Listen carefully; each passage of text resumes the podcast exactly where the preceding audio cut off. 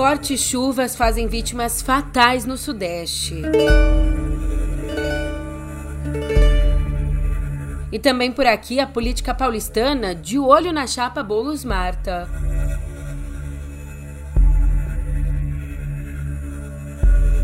E o Oriente Médio já vive há mais de 100 dias o conflito entre Israel e Hamas.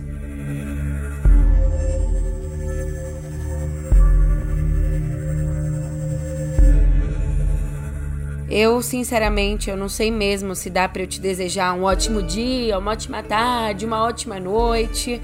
Afinal de contas, a gente continua perdendo vidas para chuva, para o mau planejamento, para falta de assistência, para o desinteresse público. Eu sou a Julia Keck, aí vem cá, como é que você tá, hein? Nessa segunda, você me desculpa, mas o nosso papo aqui, eu sempre tento trazer uma leveza, mas hoje ele é inundado pela tragédia no pé do ouvido.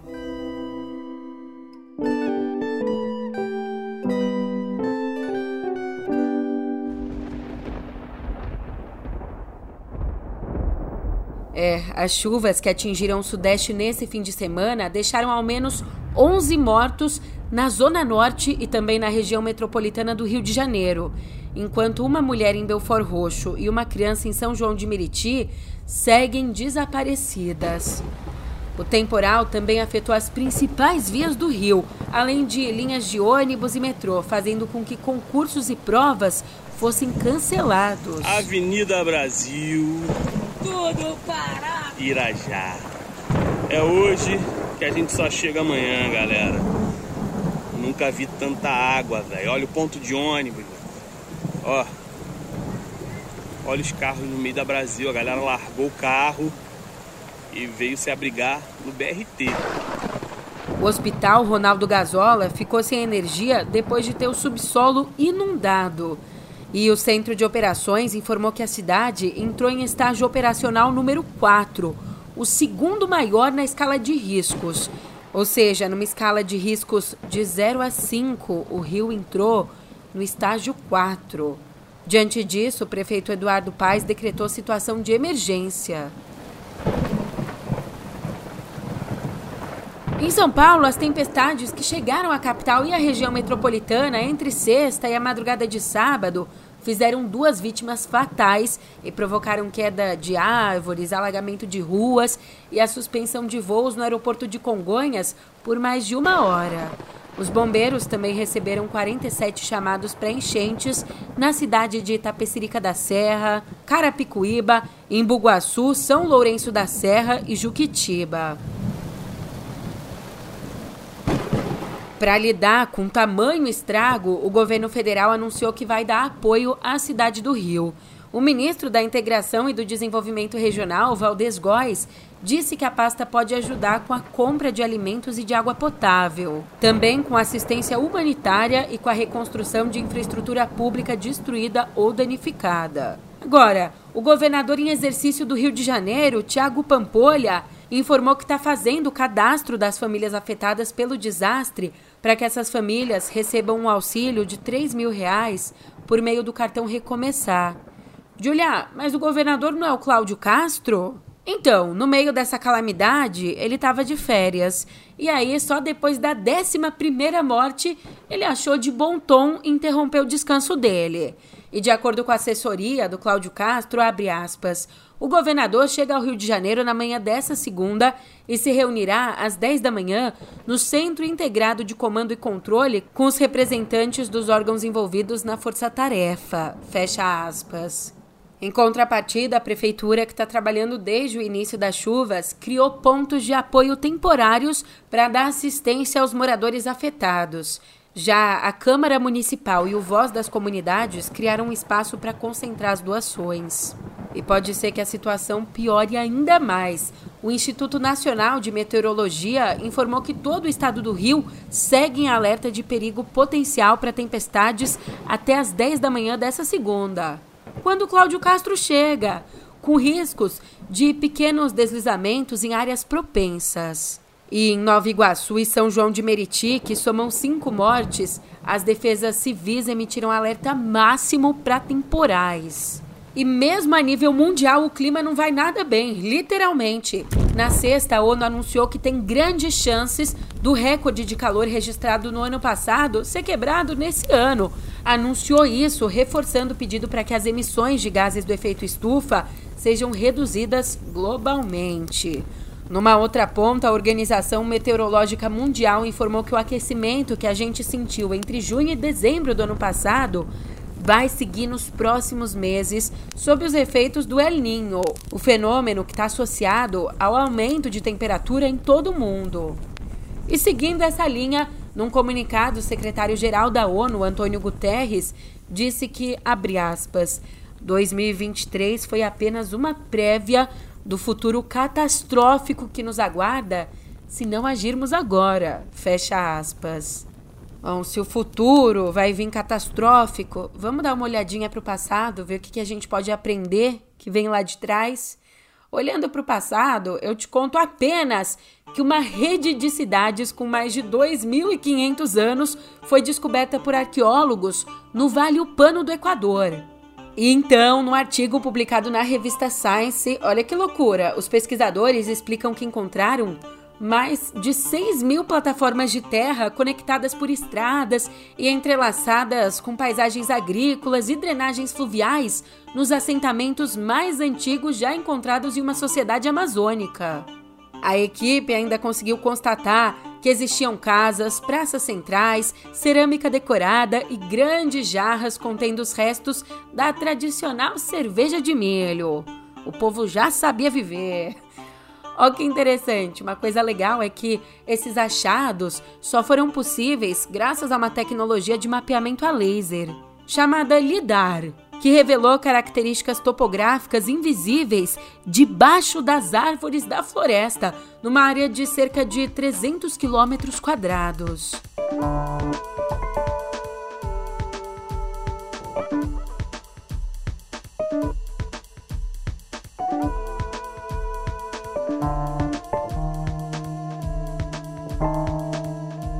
E aqui, abrindo a nossa editoria de política, eu, você, a gente está junto aqui com a aliança mais polêmica dos últimos dias. Depois da Marta, da Marta Suplicy, aceitar o convite do Lula para ser pré-candidata a vice do Guilherme Boulos na disputa pela Prefeitura de São Paulo, depois desse rolo todo, tinham alguns pingos para colocar nos is. Por isso, no sábado, na sabadeira, a ex-prefeita e ex-ministra recebeu bolos pro almoço na casa dela. Casa que fica no bairro Jardim Paulista, em São Paulo. É bairro chique, tá? E então, esse encontro, que também contou com a presença do deputado federal Rui Falcão, confirmou a aliança para pré-campanha de bolos. Uma aliança que segue um acordo estabelecido entre o PSOL e o PT, na verdade, um acordo que vem lá de 2022. Quando Bolos, do PSOL, se retirou da disputa pelo governo de São Paulo para apoiar o Haddad, o Fernando Haddad, petista. O Boulos é do PSOL, o Haddad é do PT. E a Marta? Sou praieiro, sou guerreiro, tô solteiro, quero mais que... E a Marta? Por enquanto, a Marta está sem partido, mas na última sexta, essa que acabou de passar, o PT decidiu que o ato de refiliação da Marta ao PT vai acontecer no dia 3 de fevereiro, aqui na capital paulista mesmo. Só que a hora e o lugar exato ainda estão sendo discutidos. Lembrando um pouco você dessa movimentação até agora. Durante a semana, depois de conversar com Lula, a Marta pediu demissão do cargo de secretária de Relações Internacionais da Prefeitura de São Paulo. Ela trabalhava na gestão Ricardo Nunes. O Ricardo Nunes, que deve inclusive ser o principal oponente do Bolos nas eleições. Não, e olha esse babado aqui. A volta da Marta ao PT tem gerado algumas reações negativas dos próprios petistas que criticam o voto que a Marta deu durante o impeachment da Dilma. Ela votou a favor e também criticam as mudanças partidárias que a Marta tem passado desde 2018. Quem que te critica vai te dar um leite? Não. Quem te critica vai pagar um boleto? Não. Quem te critica vai fazer uma, conta, uma compra no mercado para você? Não. Quem te critica vai te ajudar em alguma coisa? Não. Então quem te critica tem que ir para onde? Venha, felice ao PT. Participe dessas eleições, se dispõe a ser candidato. Vamos debater a construção de um Brasil de uma cidade melhor. E quem volta a esse passado é o sociólogo Celso Rocha de Barros, que num artigo publicado na Folha disse assim, ó, abre aspas: Marta deveria ter rompido com o PT de maneira menos ruidosa. Não precisava ter votado a favor do impeachment. E, sobretudo, não precisava ter entregado flores a Janaína Pascoal no dia da votação do impeachment na Câmara. Fecha aspas. É, mas como diria o chorão.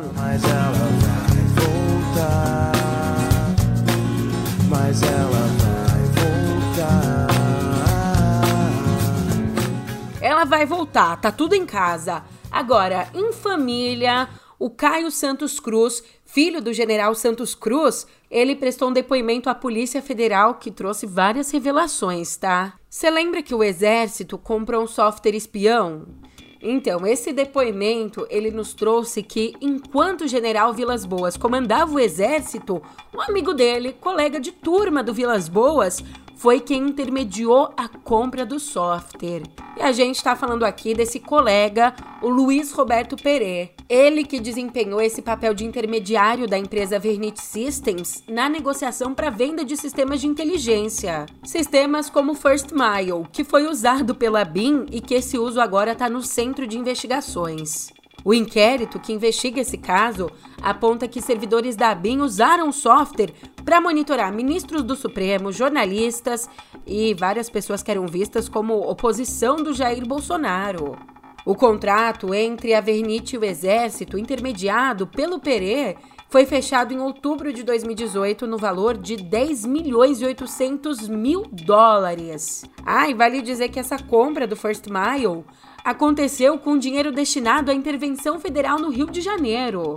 Pois é, a verba fazia parte do orçamento de 1 bilhão e 200 milhões enviado ao estado pelo governo Michel Temer. Só o chorume. Mas falando nisso, as eleições municipais desse ano vêm se aproximando e com isso a mais nova modalidade de fake news já começa a dar as caras.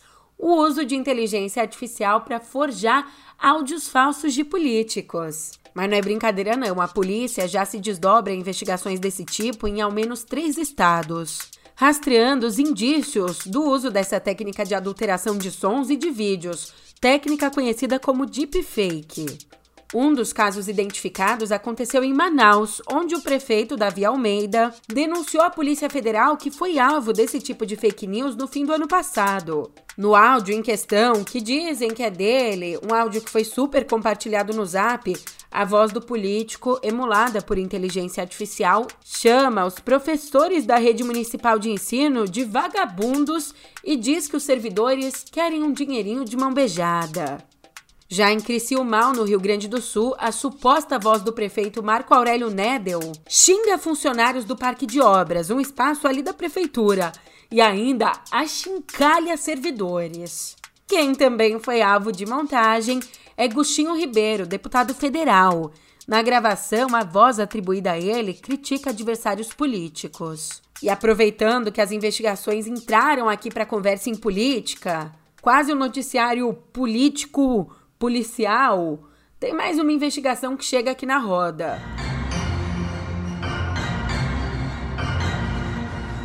O Ministério Público Federal no Distrito Federal instaurou uma investigação para apurar as alegações de um suposto esquema de rachadinha envolvendo o deputado André Janones. Bem, a pedido da Procuradoria-Geral da República, o Supremo já está conduzindo a análise do caso desde dezembro do ano passado. Só que, no âmbito do Ministério Público, foi iniciado o um inquérito civil com o objetivo de examinar possíveis atos de improbidade administrativa praticados por Janones. Bem, o que, que, diz a denúncia? De acordo com a denúncia, assessores e também ex-assessores do Janones disseram que eram obrigados a repassar para o político uma parte dos salários deles a partir de 2019, quando o parlamentar assumiu o primeiro mandato.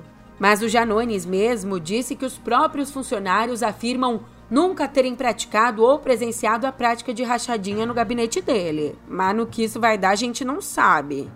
A gente não sabe, só que a China continua rachadinha. E deve continuar por muito mais tempo. Porque o Partido Democrático Progressista de Taiwan, que se opõe à unificação da ilha com a China, conquistou a vitória nas eleições presidenciais que aconteceram nesse sábado. O vencedor da disputa foi o Lai Ching-te, o atual vice-presidente. Disputa, aliás, caracterizada pela China como uma decisão entre a guerra e a paz. Então, no primeiro pronunciamento dele, depois de eleito, Lai expressou a determinação em proteger Taiwan das ameaças e intimidações provenientes da China, declarando ainda que, abre aspas, o povo de Taiwan conseguiu resistir com sucesso aos esforços de influência por parte de forças externas que buscavam afetar o resultado das eleições. Fecha aspas.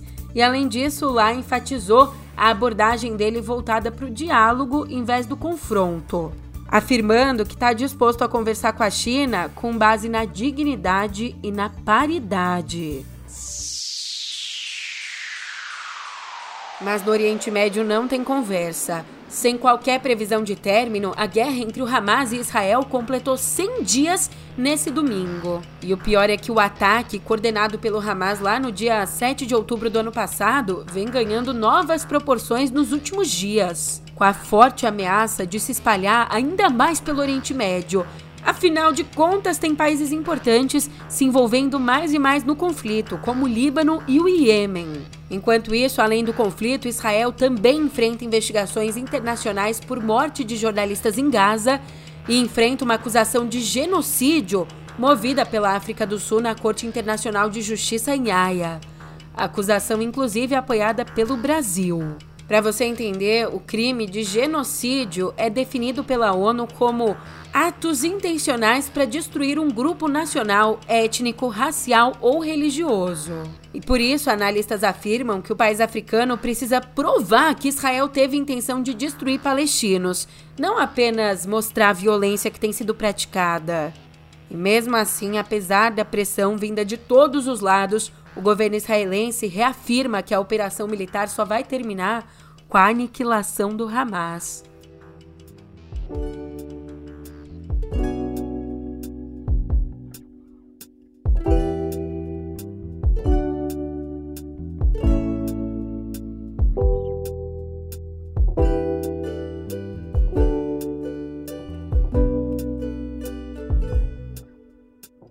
Cultura, mais uma premiação que, ó, esquenta os motores pro Oscar.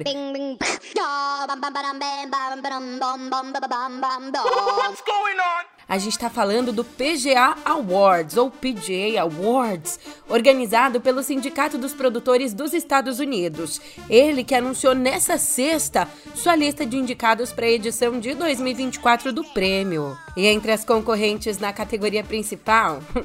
Eu não vou nem fazer suspense. Os que estão, óbvio, batendo carteirinha por aqui: Barbie Oppenheimer e Assassinos da Lua das Flores. A novidade mesmo ficou por conta da nomeação inédita de dois filmes internacionais: Anatomia de uma Queda e Zona de Interesse. Os vencedores a gente vai saber quem são numa cerimônia no dia 25 de fevereiro.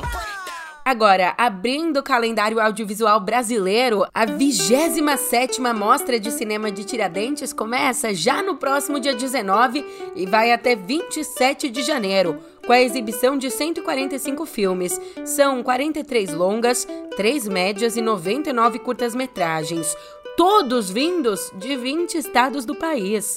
Esse evento conta com entrada gratuita e vai ocupar vários espaços da cidade histórica mineira mas também tem o braço online, tá? Então, logo que acabar o festival, no finzinho do mês, do dia 31 de janeiro até o dia 9 de fevereiro, a gente vai conseguir assistir algumas das produções na plataforma Itaú Cultural Play e também pelo site da Mostra, mostratiradentes.com.br, mostratiradentes.com.br. E sabe quem são os homenageados da edição? O cineasta André Novaes Oliveira e a atriz Bárbara Collen.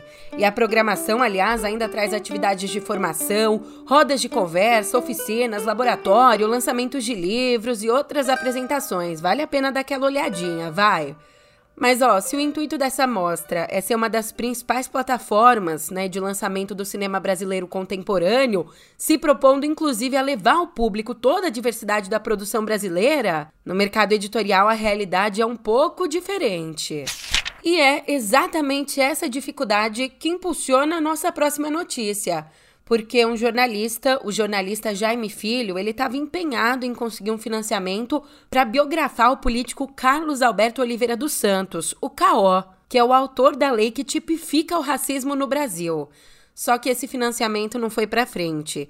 Então, por conta dessa dificuldade de arranjar grana, o Jaime Filho viu que o problema era mais embaixo e decidiu se juntar a Andréia Amaral, que é uma experiente profissional do mercado, para criar uma nova editora, a editora Serra da Barriga. Como explicou o próprio Jaime, aspas, o gênero desde sempre me interessou como leitor e as editoras olham com pouco cuidado para as personalidades negras, fecha aspas. Portanto, a ideia da dupla com essa editora é exatamente essa: suprir a falta de biografias de pessoas negras em livrarias. E por enquanto, três livros estão confirmados para serem relançados esse ano.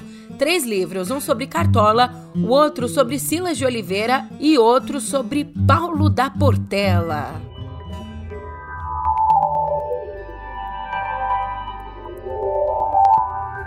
Agora danou-se. Se eu já sou mané pra malandro, imagina pra inteligência artificial. Diz aí, velho Bezerra. E malandro é malandro, mané, mané. Malandro é malandro, mané, mané, diz aí. Pode que é. Malandro é o Ó que pesquisadores da Anthropic descobriram que modelos de inteligência artificial têm a habilidade de enganar pessoas. É, meu amor, em um novo estudo, a startup de inteligência artificial investigou se robôs como o Cloud ou o ChatGPT podem ser treinados para ludibriar os usuários. E a conclusão foi que sim é que, ao testar o um modelo de geração de texto, a equipe constatou que poderia ajustá-lo com base em exemplos de comportamento desejado ou de inexatidão, incluindo ali uma frase de gatilho que o influenciasse a optar por um lado enganoso. Isso quando acionado. Só que, depois de acionado, remover esse comportamento se revelou quase impossível. Então, com as técnicas de segurança de inteligência artificial surtindo pouco ou nenhum efeito. Mas uma coisa teve efeito, que surtiu efeito mesmo, foram os lançamentos apresentados na CES 2024, a maior feira de tecnologia do mundo, que terminou na sexta. E aqui eu te conto alguns dos lançamentos, só que vale sim um olhar mais atento, uma pesquisa maior se você é fã de tecnologia, ou até mesmo se você não é fã, porque a própria tecnologia promete facilitar a sua vida, a minha vida. Ou pelo menos ajudar na nossa criatividade, porque tem coisa que, meu Deus, nem imaginando. Por exemplo, um exemplo aqui: durante o evento, a gente viu uma demonstração do super carro voador Xpeng Aero HT. Ele traz o conceito de um veículo que pode transitar do modo terrestre para o modo de voo, tipo Jetsons. Meet George Jetson. His boy Elroy. Já um outro lançamento, esse aqui quase passa despercebido, a TV transparente da LG. Despercebido, transparente, você entendeu, né? É que a dona LG, ela introduziu o conceito de tela transparente com a TV LG OLED Signature T. Mas se a LG foi bem basiquinha, apostou no transparente, a Lenovo foi pelo outro caminho, foi pelo caminho too much. Apostou num laptop 2 em 1, um, da própria marca dela, que até então ela não tinha. O Lenovo ThinkBook Plus 5 Hybrid Laptop. Até o nome é too much, né? Esse laptop que se transforma num tablet. Mas é claro que entre as novidades a gente também teve uma linha mais clássica, o clássico walkie-talkie foi repaginado com o modelo Rabbit R1. É um walkie-talkie que conta com inteligência artificial. Você pega lá, dá uma bipada, pergunta o que você quiser e a inteligência artificial te responde. Caramba! Qual é a oreta da escuta? Na minha época, o máximo que a gente conseguia fazer, e quando conseguia, era escutar uma interferência ali do walkie-talkie. Lembra disso que dava uma interferência entre as linhas? Mas falando em lançamento por aqui, o Apple Vision Pro vai ser lançado oficialmente no dia 2 de fevereiro. E o curioso é que quem for conhecer esse óculos de realidade aumentada nas lojas vai passar por todo um procedimento. De acordo com a Bloomberg, como é que vai funcionar isso? Um funcionário da Apple Store vai escanear os rostos de todo mundo que for lá conhecer, num processo bem parecido com a configuração do Face ID. E aí, para aqueles que tiverem um problema de vista, como eu, o scanner vai escanear as lentes do cliente para verificar o grau e em seguida o vendedor vai ajustar o Apple Vision Pro com uma das centenas de lentes disponíveis e então vai explicar como é que usa esse dispositivo. Vou aproveitar que meu oculista tá com a agenda cheia e vou lá conhecer. Luciana, não seja leviana. Sacanagem. Só que essa demonstração ela demora mais ou menos 25 minutos e, apesar de ser uma coisa bacana, não é necessária para comprar o produto. Você consegue comprar sem passar por tudo isso. Produto que também vai ser vendido online. Mas você sabe o que é necessário mesmo? A gente se vê por aqui amanhã, pô. Você fica bem informado, eu fico bem empregada e a gente continua com a nossa parceria. Obrigada mais uma vez e até lá.